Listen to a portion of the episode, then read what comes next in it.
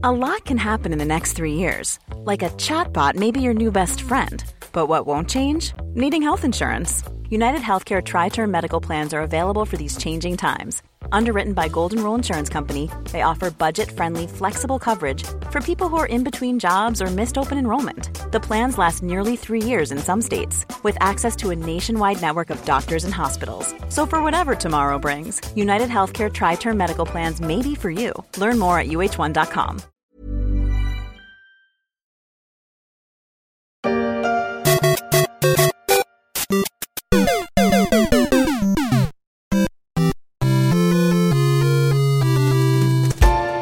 Fin de partie pour Super Mario.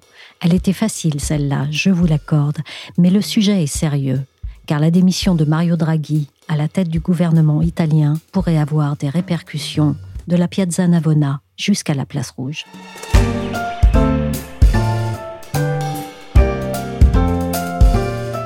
Je suis Michel Varnet, vous écoutez La Story, le podcast d'actualité des échos, et on va chercher à comprendre les raisons et les conséquences possibles de la nouvelle crise politique qui secoue l'Italie. L'Italie dans l'instabilité politique après la démission ce jeudi du Premier ministre Mario Draghi. Démission remise au président Sergio Mattarella au lendemain de l'implosion de la coalition d'unité nationale au Parlement. Mario Draghi a jeté l'éponge. Sa deuxième lettre de démission de la présidence du Conseil italien a été acceptée le 21 juillet. Après une relative stabilité de 17 mois, rien ne va de nouveau plus dans le paysage politique transalpin. L'homme avait hérité de ce drôle de surnom de Super Mario quand il avait sauvé l'euro de la crise de la dette souveraine à la tête de la BCE. Mais cette fois, c'est l'adversité qui l'a emporté.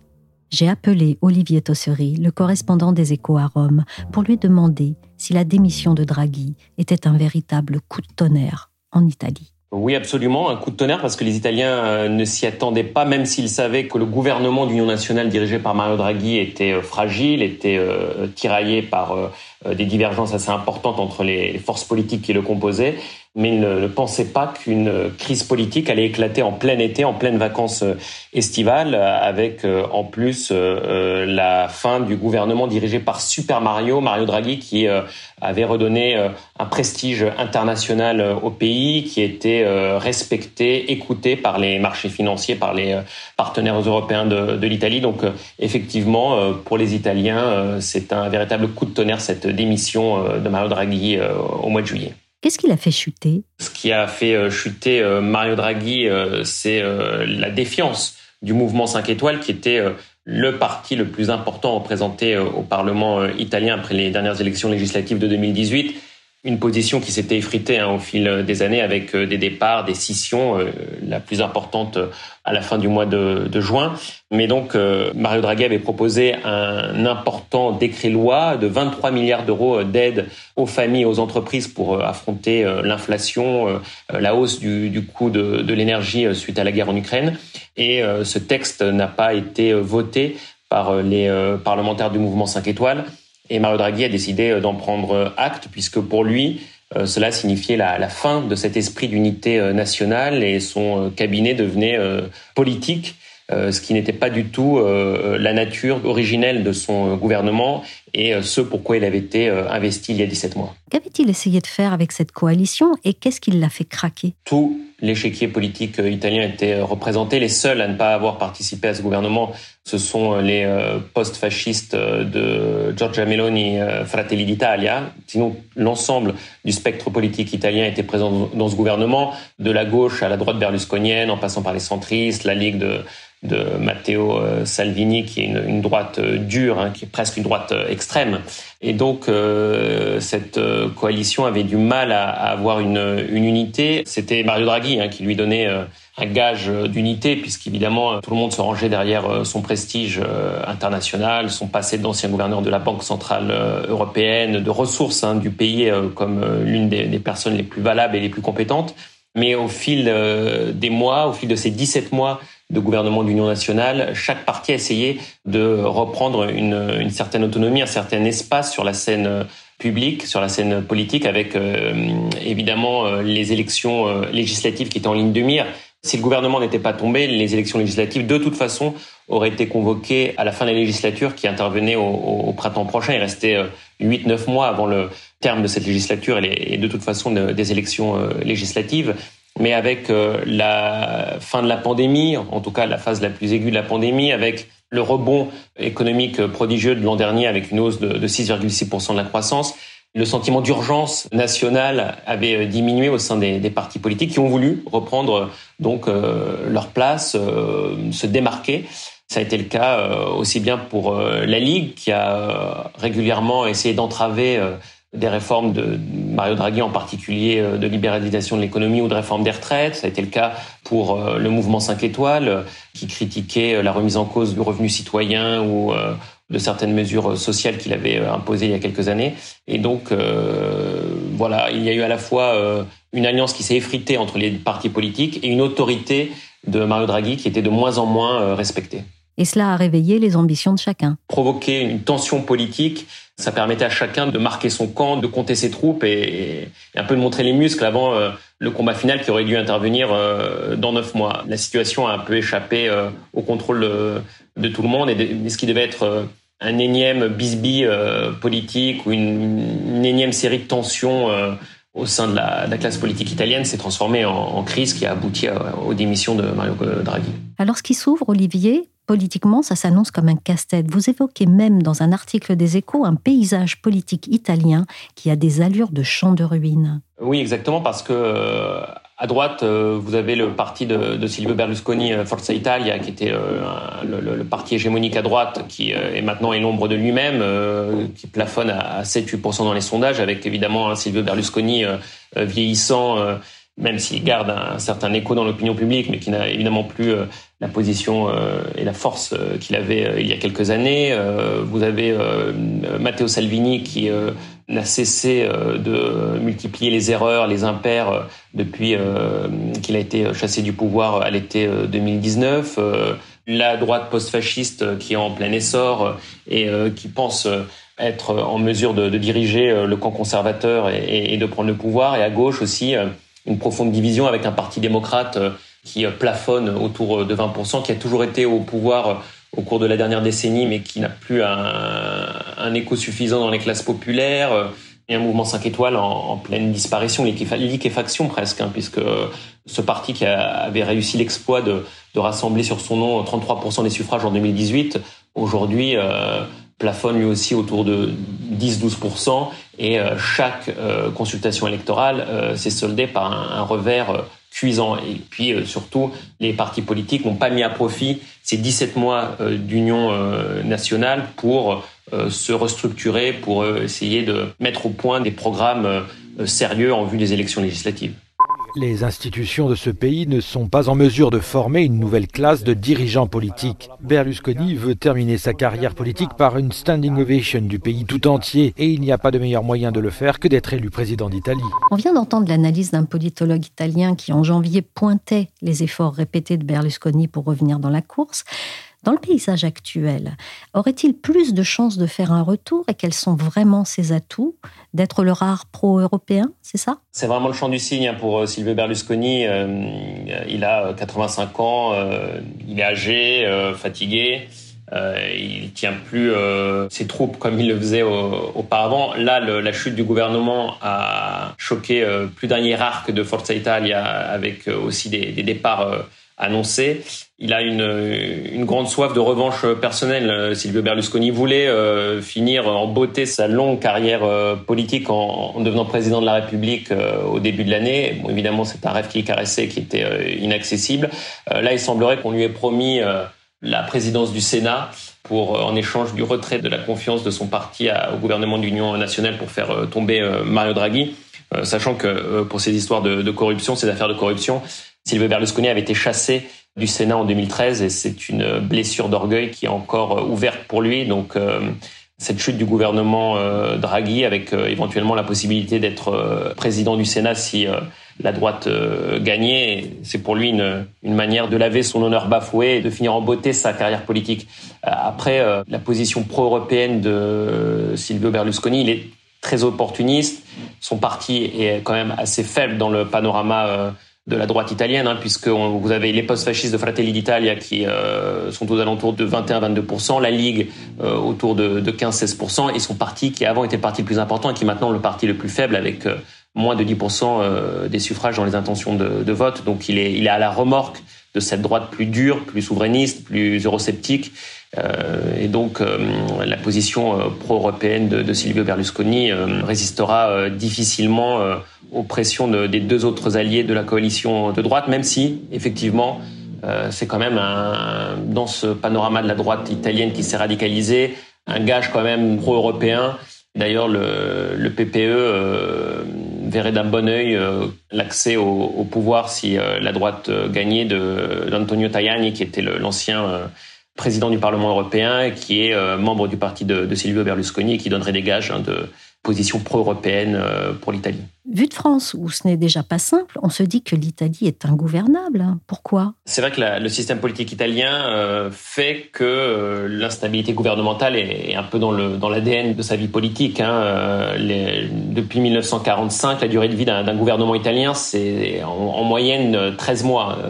Il y a une, forte instabilité. C'est dû à la Constitution avec ce qu'on appelle un bicamérisme parfait, c'est-à-dire qu'à la fois le Sénat et l'Assemblée nationale ont des pouvoirs euh, euh, et surtout des, pouvoirs de, blocage. Ça, c'est évidemment dû à, l'histoire du pays hein, qui sortait de 20 ans de fascisme après la Seconde Guerre mondiale et qui ne, voulait pas le retour d'un homme fort au pouvoir et, d'un exécutif fort. Mais donc, ça donne ces crises euh, politiques à répétition et puis avec un, un système électoral, une loi électorale proportionnelle qui fait que un petit parti a euh, souvent euh, la possibilité de faire chuter euh, un gouvernement ou indispensable à la stabilité d'un cabinet. Donc évidemment, ça rend la gouvernabilité de, de l'Italie très complexe.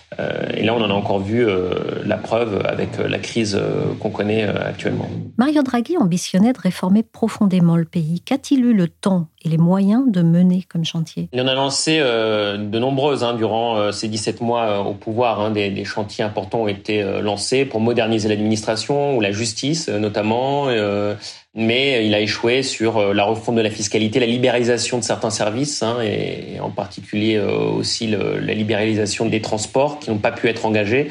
Idem pour une réforme des retraites qui voulait lancer, des projets qui étaient programmés pour le second semestre 2022 et qui évidemment ne pourront pas euh, voir le, jour. Il voulait aussi euh, lancer une, grande réforme des amortisseurs euh, sociaux. Et euh, justement, juste avant de chuter, il avait convoqué les partenaires sociaux, patronat et syndicats, pour essayer de remettre ça à plat et, et préparer aussi la, une refonte du système des retraites. Autant de réformes qui ne pourront pas voir le jour, tout comme celle de l'instauration d'un salaire minimum qui faisait l'actualité en Italie avant que la, crise politique ne, ne, prenne le dessus.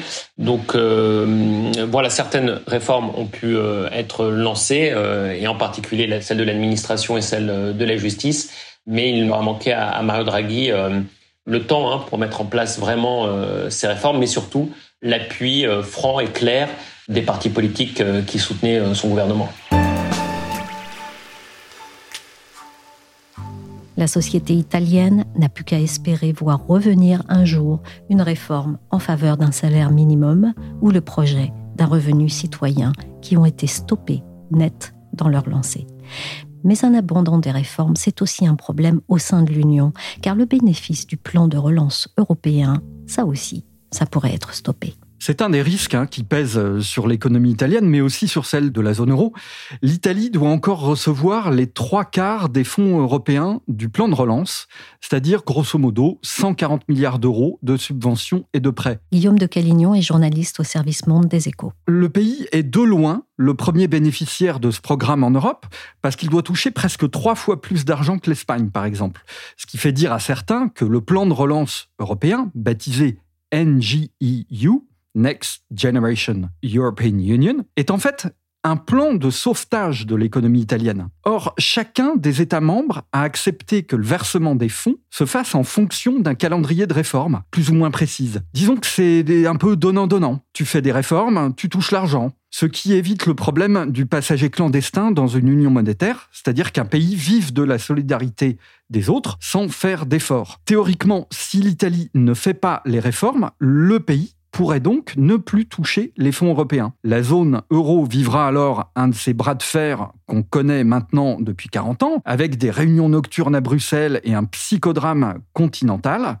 On verra bien. Alors Guillaume, on l'a vu avec Olivier Tosseri, les partis anti-européens sont plutôt en force dans la crise italienne actuelle. L'Union européenne pourrait-elle, face à eux, user du levier financier et est-ce déjà arrivé? Alors c'est déjà arrivé en 2018 quand une coalition éclectique allant des populistes de gauche du mouvement 5 étoiles à l'extrême droite, la Ligue par exemple, c'était un gouvernement que l'on pourrait qualifier d'anti-système. Il a pris le pouvoir à Rome donc en 2018. Immédiatement, les investisseurs s'en sont inquiétés. Le taux d'intérêt sur la dette publique italienne à 10 ans est monté en flèche. Il est passé en quelques semaines de 1,70% à 3,5%. Un tel mouvement traduisait le fait que les marchés jugeaient que le risque de détenir de la dette italienne avait augmenté en raison d'une politique économique qu'ils jugeaient néfaste pour la croissance du pays à terme. Donc selon les investisseurs, une telle politique économique pouvait mettre en danger la solvabilité de l'État italien. Or, qu'avait fait la Banque centrale européenne pour remédier ce problème à l'époque? Rien, nada, niente. Elle n'avait pas levé le petit doigt. La raison invoquée, c'était que les Italiens avait démocratiquement fait un choix, celui de porter au pouvoir un gouvernement relativement dépensier et eurosceptique. La réaction des marchés était donc logique et cohérente avec ce choix démocratique, les Italiens devaient en payer les conséquences, selon la BCE. Il est très possible donc que si un gouvernement dirigé par Fratelli d'Italia, par exemple, le parti d'extrême droite qui est en tête des sondages aujourd'hui, ben, s'il arrivait au pouvoir cet automne, la réaction de la BCE sera très probablement la même. Pourquoi? Parce que les pays d'Europe du Nord n'accepteront pas que la BCE finance l'Italie à fond perdu, selon eux. On peut être contre ce point de vue, évidemment. Il n'empêche que c'est comme ça que les Allemands et les autres États du nord de l'Europe voient les choses. Ce paysage politique chaotique en Italie crée-t-il un nouveau risque de crise de la zone euro? Clairement, oui. Le risque est réel. Parce que l'Italie, ben, c'est un pays très endetté. La dette publique italienne atteint à peu près 150% du PIB annuel. Or, et c'est encore plus grave, la croissance du pays est très faible. Sa population active baisse, elle n'est pas très bien formée, le taux d'emploi est faible, et aujourd'hui, quand on regarde le PIB italien, il est grosso modo à son niveau de 2004. Donc, dès que les taux d'intérêt augmentent, l'Italie se retrouve en difficulté pour rembourser sa dette. Or, avec l'inflation, non seulement les taux montent, mais l'État italien tout comme l'État français, est obligé de dépenser pour réduire l'impact de la hausse des prix sur le pouvoir d'achat des ménages. Quand les taux à 10 ans se rapprochent de 4%, eh bien, il commence à y avoir danger. Aujourd'hui, ils sont proches de 3,2%, grâce au dispositif dit anti-fragmentation de la PCE, donc qui consiste à acheter de la dette italienne, plus que celle des autres pays, pour éviter que les taux ne montent trop. Mais le dispositif est aujourd'hui entièrement lié à la bonne volonté de la BCE. D'où les questions en cas d'arrivée au pouvoir d'un gouvernement qui ne suivrait pas la politique économique souhaitée par les institutions européennes. De facto, à partir de maintenant, c'est la BCE qui décide si l'Italie restera ou non dans la zone euro. On peut considérer qu'il s'agit d'un scandale parce que le Conseil des gouverneurs n'a pas été élu, mais il faut toutefois rappeler que dans une union monétaire, sans union budgétaire, la solidarité des autres États membres n'est jamais acquise. Et celle-ci dépend en tout cas de règles. Toutefois, il y a plusieurs différences avec la crise de 2012 qui avait touché à l'époque la zone euro. D'abord, si l'Italie est plus endettée, elle affiche aussi une balance courante qui est nettement moins déficitaire qu'il y a dix ans, ce qui la rend moins fragile au financement extérieur. Ensuite, il faut rappeler que l'industrie italienne reste forte le pays n'a pas connu la même désindustrialisation que la France, dont la balance commerciale, elle, est très déficitaire. Enfin, il y a un danger qui pèse aujourd'hui sur la zone euro et l'Union européenne, qui pesait beaucoup moins il y a dix ans, c'est la Russie, sa guerre en Ukraine, son agressivité anti-occidentale et son impérialisme. Et cette épée de Damoclès au-dessus des Européens fera peut-être que les dirigeants européens feront tout pour se mettre d'accord et éviter une crise qui sèmerait la division au pire moment. Finalement, Vladimir Poutine est peut-être, de ce point de vue, une chance pour l'Union européenne. Peut-être rendra-t-il l'Allemagne plus compréhensive qu'il y a dix ans. Continuons sur le contexte géopolitique. Le départ de Mario Draghi, clairement, est-ce une bonne nouvelle pour le Kremlin? Ben, tout dépendra quand même du résultat des élections du 25 septembre prochain en Italie. Mais on peut penser que oui, Vladimir Poutine est très content du départ de Mario Draghi, parce que l'homme était profondément européen et il a de fait pris la tête avec Emmanuel Macron de la coalition anti-Poutine. Et ce n'était pas gagné d'avance, car l'Italie est, avec l'Allemagne, le grand pays de la zone euro le plus dépendant du gaz russe. Avec son départ, donc, c'est un adversaire coriace de Poutine qui tire sa révérence. Et plusieurs partis qui virent en tête dans les sondages actuellement en Italie sont proches du pouvoir russe. C'est d'abord le cas de Forza Italia, créé par Silvio Berlusconi, ce milliardaire ami de Vladimir Poutine. Ensuite, Matteo Salvini de la Ligue un parti d'extrême droite est, tout comme Marine Le Pen en France, proche du pouvoir russe. On se rappelle qu'en 2019, il avait posé sur la place rouge à Moscou avec un t-shirt à l'effigie de Vladimir Poutine. Alors ces deux mouvements de droite, droite extrême, euh, que vont-ils faire maintenant? Vont-ils s'allier avec l'autre mouvement d'extrême droite euh, qui lui était resté dans l'opposition, euh, Fratelli Italia, dirigé par Madame Meloni et qui a le vent en poupe dans les sondages, tout au moins crédité de, de 20 à 22% des intentions de vote. Il est clair que si ces trois formations de droite, ces trois formations nationalistes s'unissent, elles ont peut-être une chance de remporter le scrutin fin septembre. Et alors, quels sont les scénarios possibles suivant le résultat des urnes Et est-ce que la position de l'Italie sur la Russie au sein de l'Union européenne pourrait changer? Alors si c'est le Parti démocrate d'Enrico Letta qui arrive en tête des élections, et si ce dernier réussit à former une coalition, alors la politique suivie par l'Italie sera très proche de celle qui était euh, celle de, Mario Draghi. Sur le plan économique et sur le plan des, des relations internationales, le front anti-Poutine ne sera ni affaibli ni fissuré.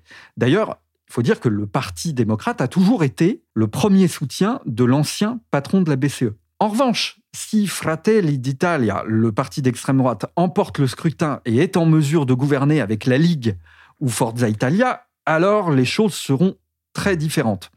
Il est possible que dans ce cas, l'Italie se désolidarise du front européen anti-Poutine, mais cela ne pourrait toutefois rester impuni les fonds européens et l'aide de la BCE resteront alors à la frontière italienne un certain temps. On assistera probablement à des discussions de marchands de tapis entre Européens, avec le retour de pays comme l'Allemagne et la France dans les discussions. Et à la clé, probablement un deal du style tu fais du réforme et tu soutiens l'Ukraine, alors je te donnerai de l'aide économique. L'Union européenne n'en sortira pas forcément grandie, mais elle aura sauvé l'essentiel, l'unité face à l'adversité.